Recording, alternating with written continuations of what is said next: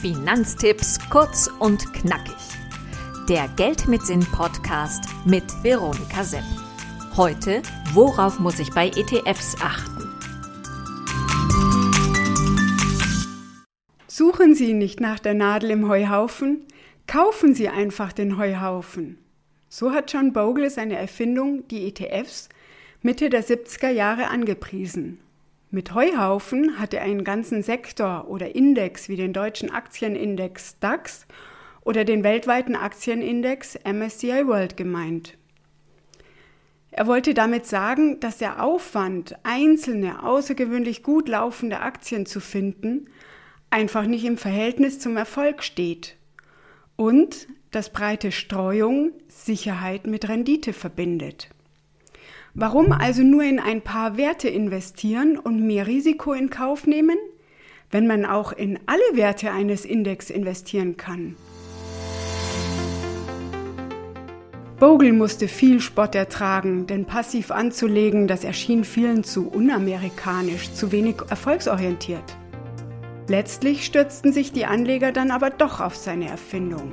Warum? Rechtlich gesehen sind ETFs, Exchange Traded Funds, auf Deutsch börsengehandelte Indexfonds, nichts anderes als Investmentfonds. Wie diese gibt es sie mit Aktien oder mit Anleihen, also nichts Neues. Aber sie sind günstig und zugleich sind sie erfolgreich, denn sie bilden meist die Rendite des jeweiligen Marktsegments ab. Mit einem ETF investiert man in alle im Index enthaltenen Unternehmen. Und Indizes wiederum bilden einen Markt ab, den eines Landes, einer Region oder einer Branche. Ein ETF auf den DAX wird also immer dessen Rendite widerspiegeln, immer diesem Markt entsprechen.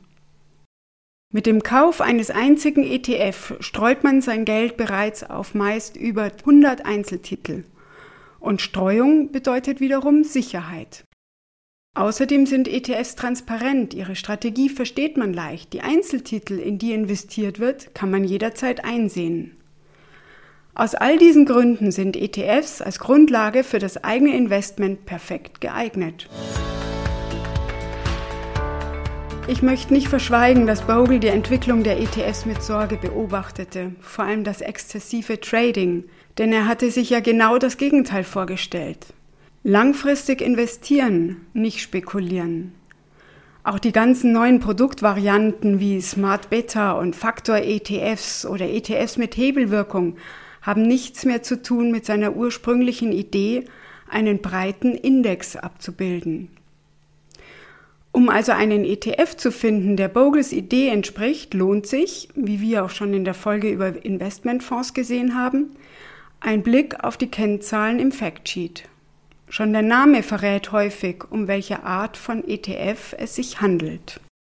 Um sicherzustellen, dass auch real in die Einzeltitel des Index investiert wird, ist es wichtig, dass man auf die physische Replikation achtet. Das Alter und Investitionsvolumen sollte mindestens bei einem Jahr und 100 Millionen Euro liegen, sonst besteht die Gefahr, dass der ETF geschlossen wird.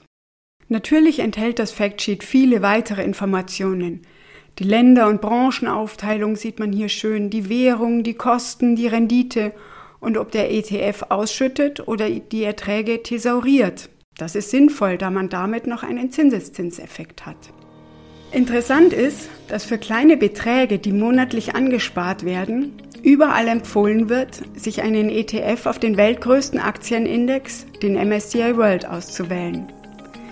Wenn ihr hier genau schaut, seht ihr, dass es sich hier nicht um einen weltweit gestreuten Index handelt, sondern Aktiengesellschaften aus nur 23 Industrieländern vertreten sind und die USA mit weit über 60 Prozent den Index dominieren. Es ist also ein USA-ETF mit bisschen was dabei.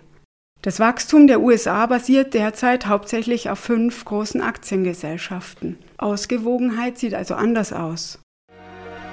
Und in den 80er Jahren, okay, das ist lang her, aber da hat Japan den Index dominiert. Und was passierte? Die Japan AG brach zusammen. Der Nikkei verlor binnen Jahresfrist über 40 Prozent und stürzte das Land in eine der schlimmsten Krisen, von denen sich das Reich der aufgehenden Sonne lange nicht erholte. Die Anleger ebenso wenig. Wer also mit einem kleinen Betrag nur einen ETF monatlich besparen möchte, dem sei die wirklich weltweite Variante des MSCI World empfohlen, nämlich der MSCI World All Countries, der immerhin 44 Länder abdeckt. Und natürlich gibt es auch davon nachhaltige Varianten. Wie man die erkennt, darauf gehen wir in der nächsten Folge ein. Also abonniert den Kanal, um auf den Laufenden zu bleiben. Bis zur nächsten Folge.